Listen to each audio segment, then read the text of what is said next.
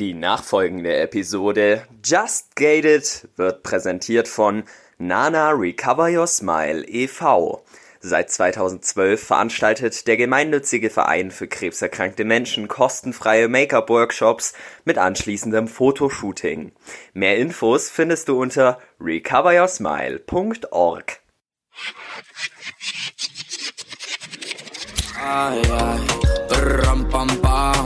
Just Gated. Der Podcast mit Shannon Gede.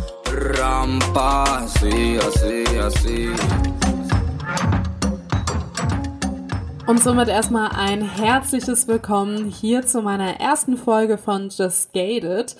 Ja, was soll ich sagen? Es fühlt sich sehr, sehr gut an nach monatelanger Arbeit und Frustration, Tränen, Freude, Tiefschlägen, äh, ich weiß auch nicht, Projekt in den äh, Mülleimer werfen und wieder entknäulen und wieder dran arbeiten, haben es dann doch endlich geschafft, dass meine erste Folge, mein Baby, mein Rohdiamant, die Welt erblicken darf. Und ich muss äh, tatsächlich sagen, Rohdiamant trifft es ganz gut. Ähm, die erste Folge ist nicht perfekt, von der Tonqualität her äh, lässt sich in der zweiten Folge schon eine Steigerung feststellen, so viel vorab. Aber ich habe mir gesagt, äh, ganz ehrlich, das Gespräch, was ich geführt habe mit Barbara Stecker in der allerersten Folge hier, das war so intensiv, äh, dass es sich zu wiederholen einfach viel zu schade gewesen wäre. Und ähm, dementsprechend habe ich dann gesagt, okay, ich, ich nehme es in Kauf, dass die Tonqualität mich nicht zu 100 Prozent überzeugt.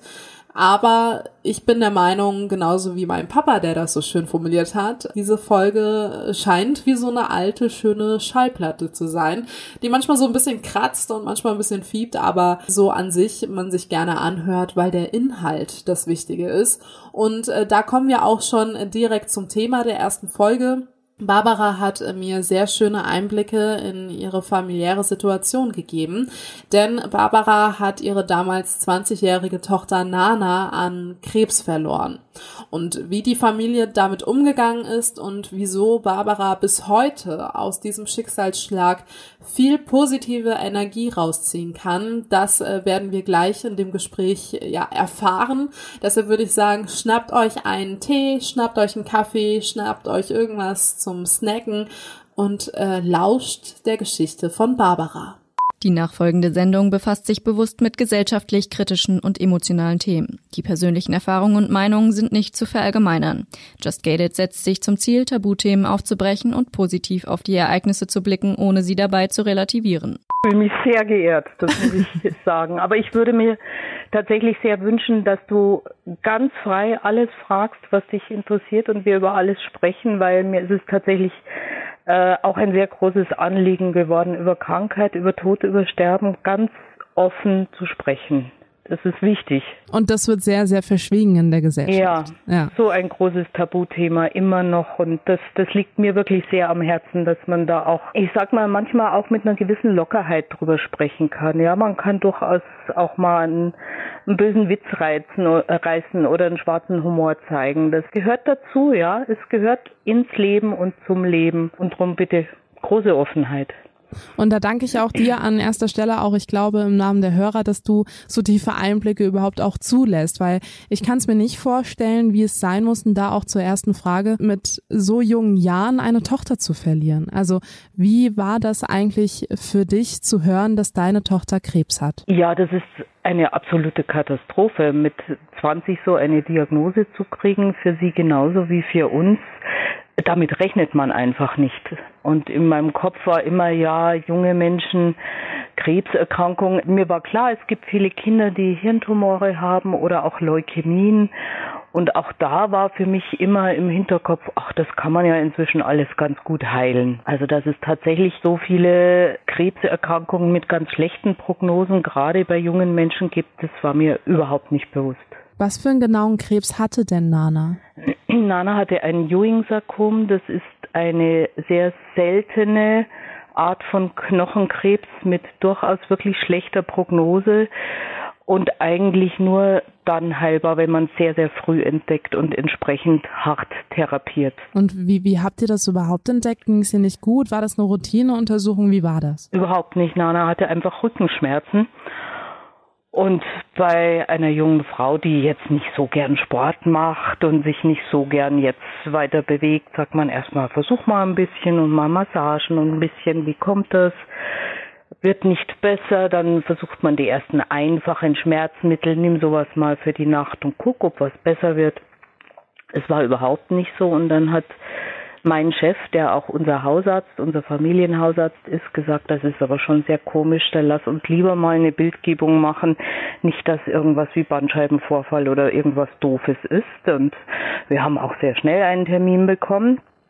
Und an diesem Tag war tatsächlich der Befund die große Katastrophe. Es wurde noch nichts ausgesprochen, aber es hieß einfach, da ist ein Wirbelkörper gebrochen. Und wenn ein junger Mensch nicht gestürzt ist oder irgendeine Art Unfall hatte, dann bricht ein Wirbelkörper einfach nicht so. Also das war mir ganz schnell klar, dass da irgendwas ganz Doofes los ist, auf gut Deutsch.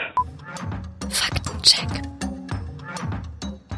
Das Ewing-Sarkom, benannt nach dem New Yorker Krebsforscher James Ewing, wird vom Deutschen Krebsforschungszentrum als bösartiger Knochentumor beschrieben, welcher überwiegend im Kindes- und jungen Erwachsenenalter auftritt. Nach dem Osteosarkom gilt das Ewing-Sarkom als zweithäufigste Knochenkrebsform. Ähm, die Entstehung des Knochenkrebses beginnt im Knochenmark. Dabei kann die Ausbreitung dann im Knochen weitergehen bzw. auch umliegende Gewebe befallen. Die Arbeitsgemeinschaft der wissenschaftlichen medizinischen Fachgesellschaften oder kurz AWMF schreiben in ihren Ewing-Sarkom-Leitlinien von 2014, dass die Symptome dieser Krebsform unspezifisch sind. Beschrieben werden lokale Schmerzen, die häufig nach banalen Traumata wie einem Sturz auftreten können. Schließlich kann es dann auch zu Schwellungen oder Funktionsverlust kommen. Durch diese unspezifische Symptomatik und das junge Alter der Patientinnen und Patienten werden fälschlicherweise oft Wachstumsschmerzen oder Sportverletzungen diagnostiziert. Laut der AWMF haben bereits 20 bis 30 Prozent der Erkrankten Fernmetastasen, wenn sie ihre letztliche Ewing-Sarkom-Diagnose bekommen. Diese Fernmetastasen treten häufig in Lunge und im Skelettsystem auf. Nach den Informationen der Website kinderkrebsinfo.de und des Deutschen Krebsforschungszentrums besteht die Therapie des Ewing-Sarkoms aus mehreren Phasen. Eine erste, sehr starke Chemotherapie soll zunächst den Tumor verkleinern. In einer anschließenden OP soll dann versucht werden, den Tumor vollständig zu entfernen. Gegebenenfalls folgt dann eine weitere Chemotherapie, um mögliche Reste des Tumors zu bekämpfen. Im Gegensatz zum Osteosarkom ist eine Strahlentherapie beim Ewing-Sarkom wirksam und daher ebenfalls ein geeignetes Therapiemittel. Wie seid ihr dann mit der Diagnose umgegangen? Also ich kann mir vorstellen, dadurch, dass sie sowieso und so wie ich sie jetzt auch durch die Bilder und durch das Buch kennenlernen durfte, sehr ein quirliger Mensch ist, sehr lebensfroh. Ja. Wie, wie schlägt sowas ein? Wie geht man damit um? Das dauert tatsächlich schon eine Weile, bis man lernt, damit umzugehen. Denn für Nana war es das ganz starke Empfinden, das hat sie auch mehrfach so gesagt, mein Körper hat mich im Stich gelassen. Auf den habe ich mich doch bis jetzt immer verlassen können.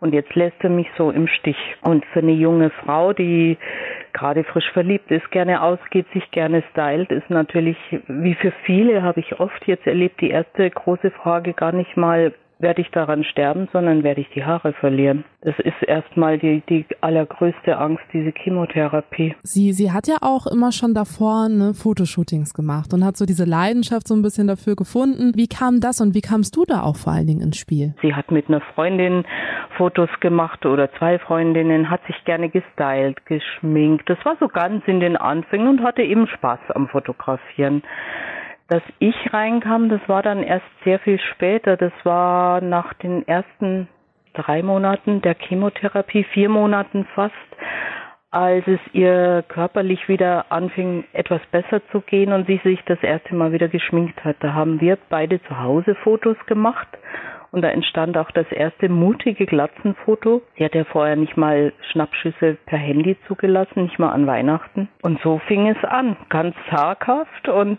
immer mehr, immer öfter. Ich schmink mich wieder und diese Tage des gemeinsamen Fotografierens waren echte Auszeiten weil sie geplant wurden, weil sie Spaß hatte, ich genauso. Wir haben überlegt, fahren wir irgendwo raus im Freien, im Wald und so. Und es waren einfach Tage, da durfte Krebstherapie, alles drumherum auch mal ganz weit weg sein. Und das war unheimlich heilsam auch. Ich kann mir das gar nicht so richtig vorstellen, weil ich zum Beispiel, ich bin auch gesegnet durch wirklich volles Haar, dickes Haar äh, und, und diesen, diesen Schritt dann irgendwie auch zu gehen bei einer, bei einer Chemotherapie, wahrscheinlich auch die Haare abzurasieren. Oder wie war das bei ihr? Ist doch auch ein Einschnitt für eine junge Frau, der der Spuren hinterlässt. Absolut. Also es war wirklich die Vollkatastrophe, diese damals sehr langen Haare, schwarz gefärbt. Das war ihr Style, dicke, feste Haare. Also sie wirkte einfach durch, durch ihre tollen Haare auch super. Und zu wissen, die werden jetzt ausfallen. Also sie konnte sich erstmal nicht entschließen, da was zu machen. Und als es anfing, dass die ersten ausgingen, dann haben wir sie einfach mal kinnlang abgeschnitten und dann geht das ja ganz schnell, ja. Dann ist das Kissen voll, dann, dann häng, hängen die Flusen am Kopf. Also das ist wirklich ein ganz schlimmer Anblick, sage ich mal, ja. Wirklich. Habt ihr das dann zusammen gemacht oder wie habt ihr das gemacht? Ja, das haben wir dann zusammen unter vielen Tränen gemacht. Woher nimmt man da als Mutter die Stärke? Naja, was bleibt einem anderes übrig? Ich, man kann in der Situation nicht davonlaufen und, und sein krankes, leidendes Kind allein lassen. Also es bleibt, es gibt keinen anderen Weg, als sowas gemeinsam als Familie zu gehen und, und alle bestmöglich unterstützend dabei zu sein. Und wie ich heute so oft anderen sage, was ich gelernt habe aus der Zeit, ist einfach ein Schritt nach dem anderen. Nicht, gar nicht immer groß nachdenken, was ist nächste Woche, was ist in einem Monat, was ist vielleicht nächstes Jahr. Es bringt nichts ein Schritt nach dem anderen. Und da gibt es eben auch gute Tage und schlechte Tage. Und für die schlechten Tage weiß man, dass es bessere wieder geben wird. Und die guten muss man einfach nur genießen. Ich hatte auch in dem Buch gelesen gehabt, ähm, dass dein Mann ja auch gesagt hat, er, er hat sich so hilflos gefühlt in der Situation auch. Also du hattest ja durch deinen Beruf auch so ein bisschen Vorkenntnisse, ähm, wie du sie vielleicht auch ein bisschen auch körperlich unterstützen kannst, ja. pflegen kannst. Wie, wie ging es da deinem Mann auch zu wissen oder wie, wie ging es dir auch damit zu wissen, dass es deinem Mann dabei nicht gut geht? Also dieses sich hilflos fühlen, das geht glaube ich schon allen so, denn man möchte ja so gern wirklich aktiv was tun, um die Situation zu verändern, zu verbessern, um zu heilen, um diese Sorgen wegzuhaben und das kann keiner. Das muss man schlicht aushalten. Und das ist richtig durch meinen Beruf, durch all die Dinge, die ich auch pflegerisch oder äh, ja, ich habe das, ich habe mich halt darum einfach gekümmert. Konnte ich das etwas besser kompensieren als natürlich mein Mann. Für ihn war das ganz schwer. Aber er hat einfach auf andere Art die, die gemeinsame Zeit gut genutzt, mit gemeinsam Musik hören, mit dem Auto irgendwo rumfahren und auch das Bestmögliche aus der gemeinsamen Zeit zu machen. Man findet immer etwas. Wie ging es denn da auch Nana? Also sie hatte ja ähm, klar dann die Haare verloren. Du hast gesagt, sie hat sich immer mehr dann wieder in die Richtung bewegt, sich auch irgendwie zu schminken, zu stylen. Wie wie ging es ihr da? Also hattest du das Gefühl, sie hatte sich durch das Ganze verloren oder eher gefunden? Sie hat sich erst verloren. Also die ganz erste Zeit, die, das waren ungefähr drei Monate einer ganz extrem harten Chemotherapie, auch immer mit dem großen Risiko einer Sepsis und daran vielleicht zu versterben. Das war körperlich, das ging echt absolut an die Grenzen. Da hat sie sich tatsächlich verloren und auch überhaupt nicht mehr als, als liebenswert, glaube ich, gesehen. Und was natürlich auch immer dazu kommt, sie liebt ja auch ihre Familie. Also ein Erkrankter will ja auch, dass es der Familie, dem Menschen, dem Umfeld gut geht. Und jetzt ist man selbst derjenige, der so große Sorgen verursacht. Ja, das ist auch was, was schwer auszuhalten ist. Dieses Ich bin schuld, dass es denen jetzt allen so schlecht geht, dass die auch viel weinen müssen, dass die so eine Last haben, so viel Sorgen haben. Das ist schwierig. Nicht einfach. Und als das wirklich auch mit dem Fotografieren, mit all Dingen, den Dingen anfing, das hat ihr unglaublich Mut gemacht und sich wieder zu erkennen als, als eine Frau, die junge Frau, die immer noch schön ist, die Fotos macht ja, wo man wirklich voll attraktiv oder auch sexy aussieht, das hat ihr so viel Mut gemacht und so viel Selbstbewusstsein in der Zeit gegeben, dass sie sich sehr, sehr verändert hat. Also sie ist dann in diesen Monaten vor ihrem Tod unglaublich reif geworden. Also wie eine, ja, fast schon Altersweisheit, eine reife, weise Frau. So, ich kann es nicht anders beschreiben. Konntest du aus dieser Kraft, die sie dann auch irgendwie entwickelt hat und, und aus sich selbst irgendwie geschöpft hat, auch schöpfen? Ja, absolut. Was denkt man da als Mutter? Also wenn man, ich, ich kann mich nicht reinversetzen, ich habe keine Kinder, aber ich kann mir gut vorstellen, dass ähm, wenn man jemanden sieht, der, der leidet und man auch irgendwie weiß, dass man es vielleicht nicht schaffen kann, oder war euch das überhaupt bewusst? Wie, wie geht man damit um? Also bei mir war diese Befürchtung sehr, sehr früh da, dass die Chancen zumindest schlecht stehen. Aber sie hat eine solche Power in diesem Sommer, sage ich mal, 2011 an den Tag gelegt, so viel Kraft geschöpft, sah auch wieder wirklich richtig gut aus und hat so viel gemacht in ihrer verbleibenden Zeit. Da denkt man natürlich schon, naja, vielleicht, es gibt ja manchmal, in seltenen Fällen gibt es ja Wunder, dass es jemand doch schafft, der es eigentlich nicht schaffen sollte. Vielleicht gehört sie ja dazu. Also das macht natürlich schon Mut und ich glaube, es würde sich gar nicht aushalten lassen, wenn man ein Jahr lang wüsste, da ist null Chance oder sich das wirklich immer vergegenwärtigt. Man braucht diese Option Hoffnung unbedingt, um zu überleben, also auch als Angehörige, glaube ich. Konntest du auch so klar denken in der Situation? Also ich finde deine deine Antworten sind schon sehr sehr bewusst gewählt und du weißt jetzt auch und du kannst es ja auch weitergeben an andere Familien, die auf euch zukommen durch die durch die Stiftung. Ähm, wie konntest du das in der Situation auch erkennen oder hast du das erst im Nachhinein alles irgendwie verinnerlichen können? Es ist eine Mischung. Also ich konnte viel in der Situation. Ich habe gemerkt, wenn ich intensiv darüber nachdenke, dass sie sterben wird, dass mir das mir und ihr nichts bringt, weil ich weil es mich natürlich depressiv macht und und ängstlich und voller Sorgen und ich damit die gemeinsame Zeit auch nicht so nutzen kann, wie ich es möchte.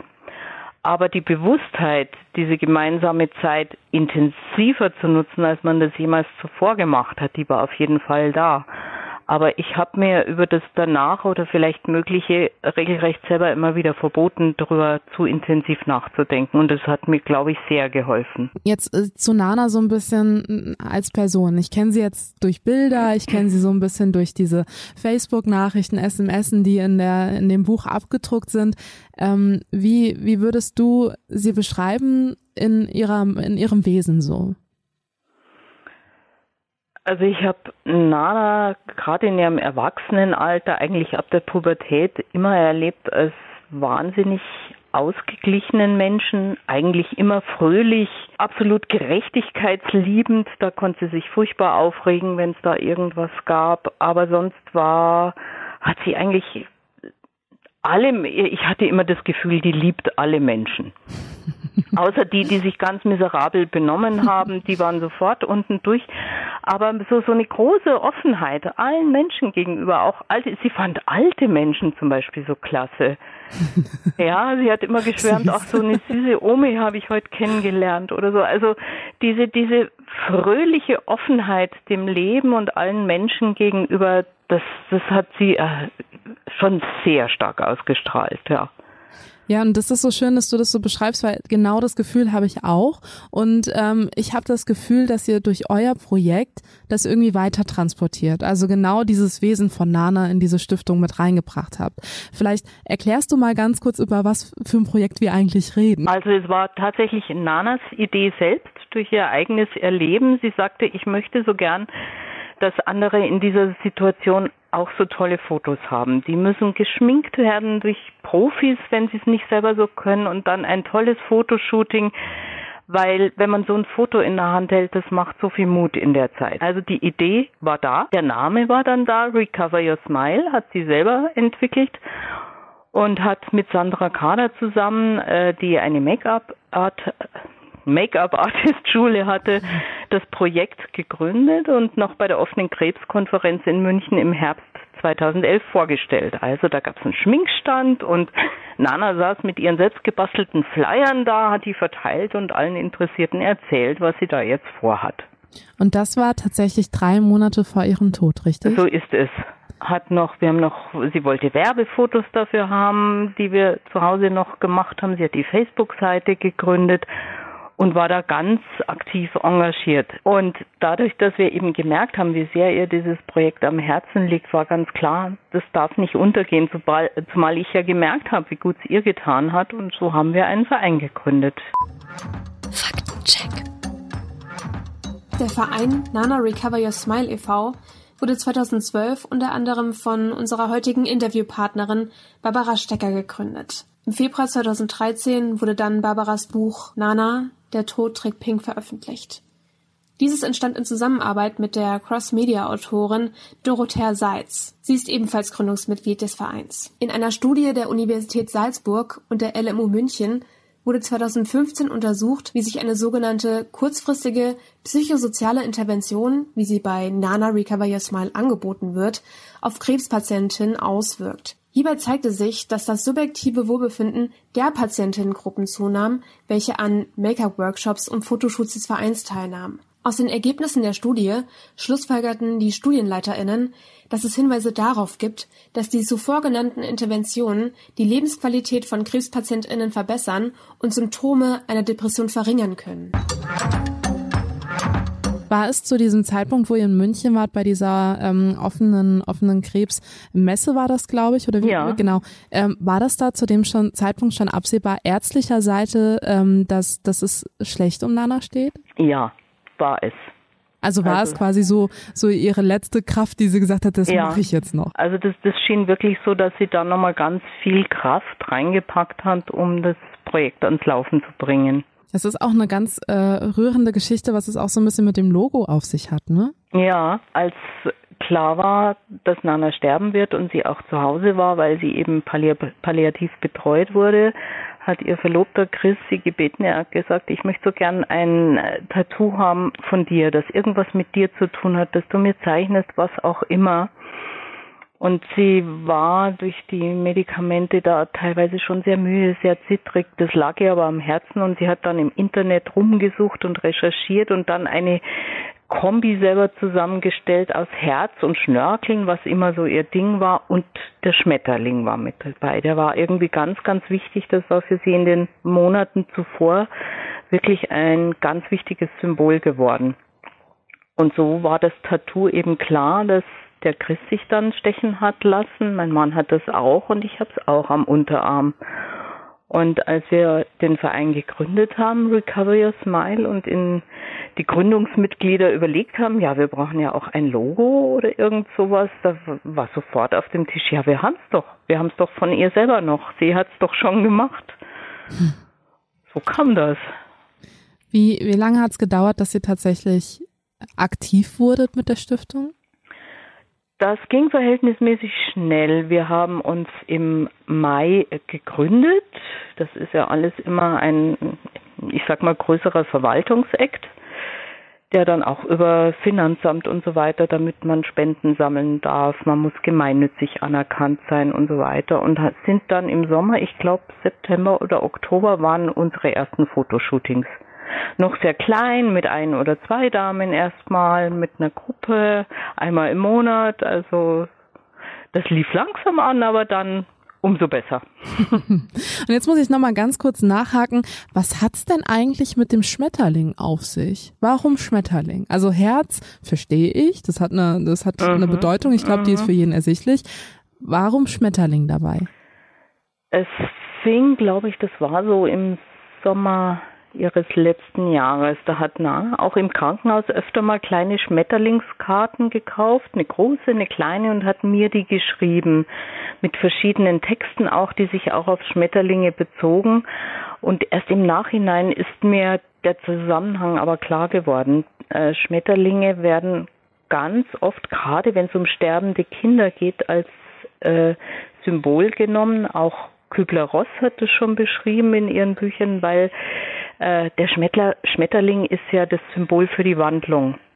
Also dass eine Raupe sich verpuppt und ein vollkommen anderes Tier, ein Schmetterling, das auch noch ein Tier, das auch noch fliegen kann, daraus entsteht und das ist eben eine eine ganz starke Symbolik eigentlich fürs Sterben und sehr sehr oft eben auch bei Kindern und jungen Menschen gerne genommen, sage ich mal, ja, hm. als Symbol dafür. Und sie hat das selber frei gewählt. Ich, ich glaube nicht, dass es anfangs bewusst war in dieser Thematik, aber irgendwie war, hat sie, sie war total angezogen von Schmetterlingen aller Art.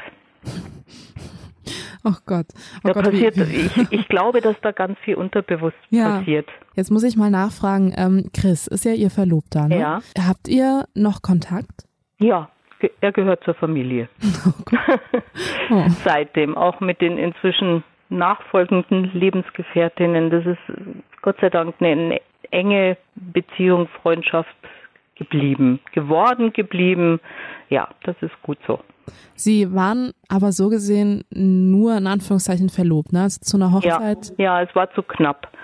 Weil an dem Tag, am 31. Dezember, als Nana sich in der Klinik entschieden hat, nach Hause gehen zu wollen, keine Therapien mehr versuchen zu wollen, da kam die entscheidende Frage, das war die Verlobung, sehr spontan und sie ist ja dann am 10. schon gestorben, nachdem sie auch zweieinhalb Tage sediert war. Also da war nur noch eine sehr, sehr kurze Zeitspanne.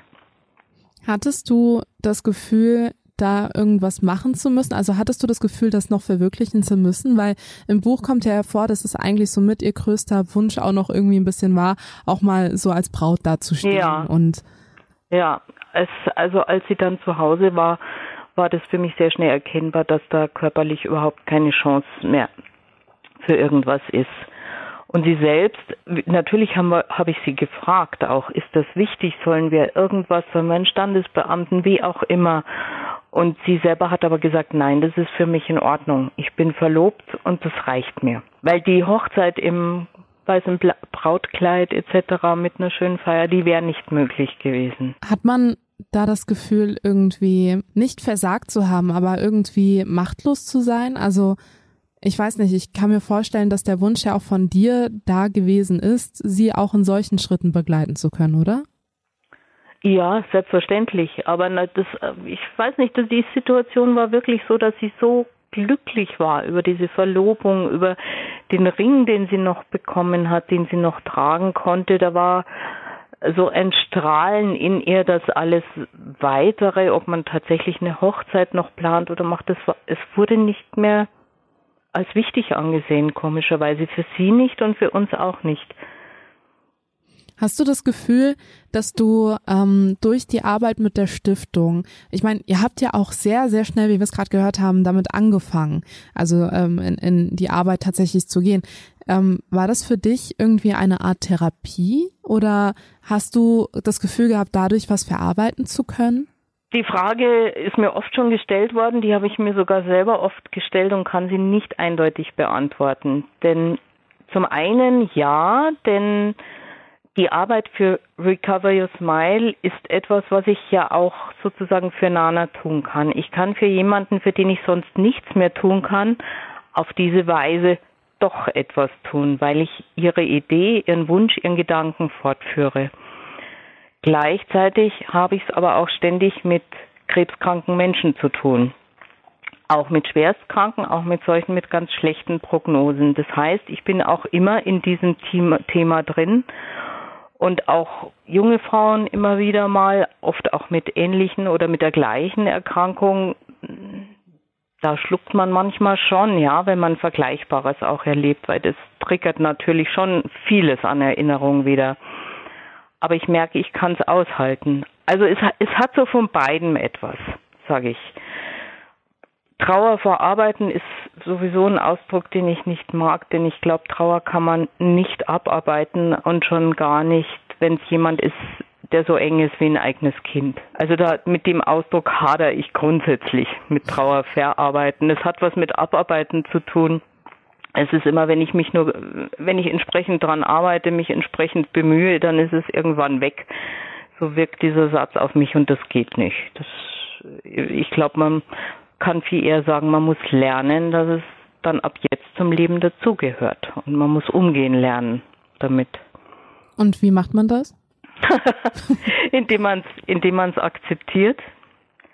Das ist das Schlüsselwort, dass es zum Leben ab jetzt gehört, indem man, wie das in unserer Familie üblich ist, eine gute Portion Humor hat in vielen Dingen, auch schwarzen Humor, den Nana auch hatte. Und indem man, glaube ich, über den Menschen, der gegangen ist, ganz normal redet und ihnen der, den Platz in der Familie lässt.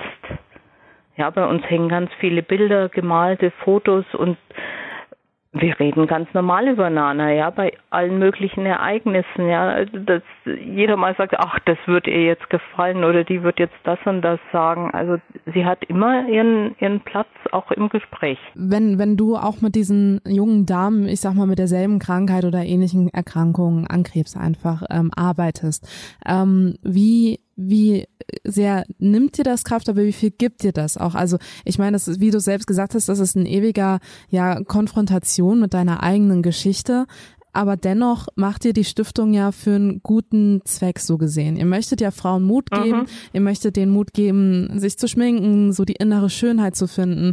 Wie, wie geht das in diesem Gleichgewicht? Ist da eine Balance oder äh, hast du schon manchmal das Gefühl, das ganze Projekt zieht dir viel mehr Kraft, als dass es dir gibt? Nee, das tut es nicht.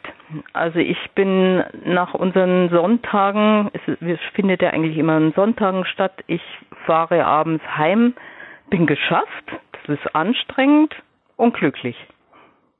Zufrieden. Also das, das tut's auf jeden Fall. Und mit den Geschichten, die einem begegnen, ist es wie immer im Leben. Manchmal trifft man Menschen, mit die einem gleich sehr nah sind, mit denen man sich vielleicht auch anfreundet. Das ist mir mit Luise zum Beispiel passiert, die auch verstorben ist, war zwar eine andere Krebserkrankung 2015, da ist eine ganz enge Freundschaft draus geworden, auch mit einer ganz jungen Frau. Sowas darf sein, aber ich bin natürlich nicht mit allen unseren Teilnehmern befreundet und es ist mir auch ganz wichtig, dass ich kann mir vieles anhören, ich kann ich sage immer, der Unterschied ist nicht das Mitleiden, sondern das Mitfühlen. Es braucht Mitgefühl, aber ich darf nicht mitleiden, denn das würde mich kaputt machen. Und ich habe da ähm, Distanz klingt immer so so negativ, so aber kalt, ich glaube, ne? ja, ja, aber das ist es nicht, vielleicht. das ist es absolut nicht. Aber ich sage immer ganz klar, du hast deine Geschichte und ich habe meine eigene. Verstehst du, was ich Hm, meine? Ja. Ja, ich habe meine eigene erlebt und das ist die und das ist deine. Ich lasse es auch dort und kann mir trotzdem viel anhören und mich einfühlen und auch vielleicht mal gemeinsam weinen, wenn sich das ergibt. Das darf alles sein. Und trotzdem nehme ich nicht die Schwere der Last auf meine Schultern, weil da gehören sie halt nicht hin. Hast du dir manchmal die Frage gestellt, warum wir, warum Nana, warum meine Tochter? Nein.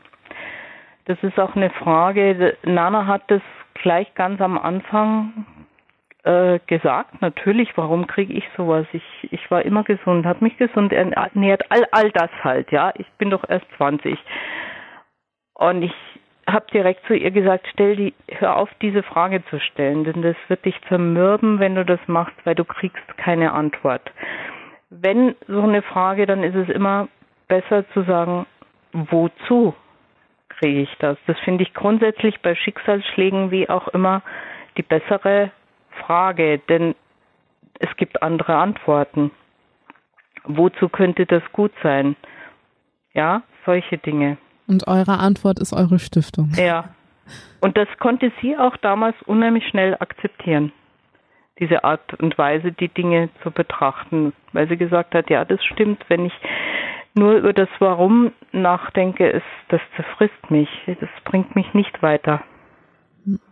Ich glaube, das sind aber auch so Sachen, da braucht man den Rückhalt von zum Beispiel auch so einer starken Frau, wie du es bist, die dann einem auch einfach mal sagt, so das, das ist jetzt nicht der Zeitpunkt für diese Frage und diese Frage kriegt auch keinen richtigen Zeitpunkt. Ja. So, Ja. ähm, ich glaube, da warst du für sie genauso wie sie für dich, wodurch sie dann halt diese Kraft und so geschöpft hat, eine sehr sehr große Stütze. Also ich kann mir sehr gut vorstellen und auch wie du ähm, ja auch mit dem Thema umgehst, ähm, dass sie dennoch immer bei dir ist und auch bei jedem Projekt bei dir ist. Ja, das ist so. Und das sagt witzigerweise auch das, das ganze Team ganz oft. Heute ist wieder unheimlich Nana Spirit hier. wirklich. Und es fühlt sich manchmal wirklich so an. Wodurch kommt es dann? Also was ich ist weiß denn, es nicht. Das ich ist so im Raum nicht. oder? Das sind manchmal so Tage, wo so ein besonderer Humor im Raum liegt oder auch ein beson besonderes Styling bei den Teilnehmern, wo alle sagen, boah, das wäre jetzt wieder voll Nanas Ding oder so würde sie das auch machen. Also es fühlt sich manchmal einfach so an. Und es ist ein schönes Gefühl, wenn man denkt, ja, sie, sie ist irgendwie ist sie ja dabei. Hm. Sind denn alle, ähm, ich sag mal, Mitwirkenden, also die, die Frauen und Männer, die das an deiner Seite auch machen, die Fotografen und, und, und Stylisten, kannten die alle Nana? Haben alle mit ihr gearbeitet? Oder? Nein, nein. Das waren die allerwenigsten, ganz, ganz wenige. Und im Grunde nur die Sandra Kader, die Mitbegründerin, also aus dem Gründungsteam, kannten sie alle, aber die jetzigen Teammitglieder rundum nicht. Und wie, wie ist so das Feedback so von, von den Menschen, die zu euch kommen? Also die Frauen, was, was, was ist so das, was dich am meisten berührt an dem Projekt, was da an Feedback zurückkommt? Also wir kriegen ganz, ganz viel. Ich habe heute wieder eine wunderschöne Karte per Post bekommen. Die Tage kam eine Mail, da, da habe ich gleich feuchte Augen gekriegt. Wir kriegen aber manchmal auch Feedback noch nach Jahren, dass jemand was postet oder uns eine Mail schreibt. Und das, was mich wirklich am glücklichsten macht, ist tatsächlich, dass das Allerwichtigste, das immer wieder kommt, diese Fotos haben mir so viel Mut gemacht. Ich habe die damals ganz schwierige Zeit oder die darauf folgende harte Therapiezeit damit so viel besser durchgestanden. Und das ist was, was ich wirklich durch Nana gelernt habe und dann selber erst in den Jahren lernen musste. Ich habe das nicht glauben können, dass Fotos so viel bewirken können, aber es ist tatsächlich so. Sind das, Das die Fotos an sich oder ist es das Styling? Ist es die Wirkung? Ist es das Festhalten? Ist es, was, was, was macht's so aus? Es ist, glaube ich, wirklich eine Mischung aus vielen. Es ist ein Nachmittag, an dem alle ganz viel Spaß haben, in dem man ganz eng miteinander ist und sein darf, außer in Corona-Zeiten, leider. Normalerweise ist es bei uns wirklich so, dass man sich auch zum Schluss in den Arm nimmt und alles ganz herzlich ist. Das dürfen wir zurzeit nicht so, wie wir das möchten. Aber ich glaube, es ist einmal wirklich der Nachmittag, an dem alles, alle Sorgen, die Krankheit mal ganz weit weg sein darf, wo ganz viel Weiblichkeit, wo mal Prinzessin sein darf, so ein Verwöhnprogramm regelrecht im Mittelpunkt stehen. Und dann davon noch Fotos zu bekommen, wo man wirklich sagt, wow, das bin ich. Und das bin ich echt mit Glatze. Wow, was für eine Wirkung, was für eine Ausstrahlung. Also auch damit diesen gemeinsamen Nachmittag in der Erinnerung immer wieder hervorzuholen mit den Fotos und wirklich zu sehen, dass einem der Krebs nicht die Schönheit nehmen kann, dass man immer noch unglaublich viel Ausstrahlung hat, das hat einen Wahnsinnseffekt. Das hast du so schön gesagt, dass der Krebs ihm das nicht nehmen kann. Oh Gott. Kriegt ihr auch Feedback von den Familien? Also, dass da irgendwie eine Wirkung auch, auch nachhaltig zu Ja. spüren ist bei der Person? Ja, oft. Gerade bei jüngeren Menschen, die eben noch äh, in der Familie leben oder, oder mit, von Mamas kriege ich ganz oft Rückmeldungen, ja, was es bewirkt hat. Sehr oft.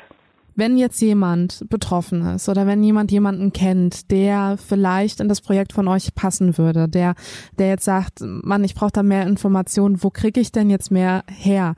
Wie kann man sich informieren? Also die meiste und wichtigste Info ist natürlich auf unserer Homepage recoveryoursmile.org. Uns gibt's bei Facebook und bei Instagram, aber die ganzen Infos auf jeden Fall auf der Homepage. Auch mit äh, Kontaktmail, äh, telefonisch ist möglich. Mir ist tatsächlich per Mail eine Anfrage immer am liebsten, da ich ja auch noch einen Beruf habe und dann antworten kann, sobald ich Zeit habe, was ich immer sehr zeitnah mache. Und da findet man sich immer ganz schnell und dann kann man ja unter Umständen auch mal telefonieren. Eine allerletzte Frage hätte ich noch an dich. Gerne. Und zwar äh, hängt mir so der Satz ein bisschen nach, wo du gesagt hast, man soll nicht fragen, warum ich, sondern wofür. Kann man sagen oder kannst du sagen, dass du ein Stück weit dankbar für das bist, was passiert ist? Ja, und das muss man auch immer erklären, weil es so schwierig klingt. Ähm, ich hätte gern darauf verzichtet, mein Kind zu verlieren. Ja, das ist, glaube ich, Ja, gut, vollkommen klar. Dazu muss ich diskutieren. nicht sagen. Aber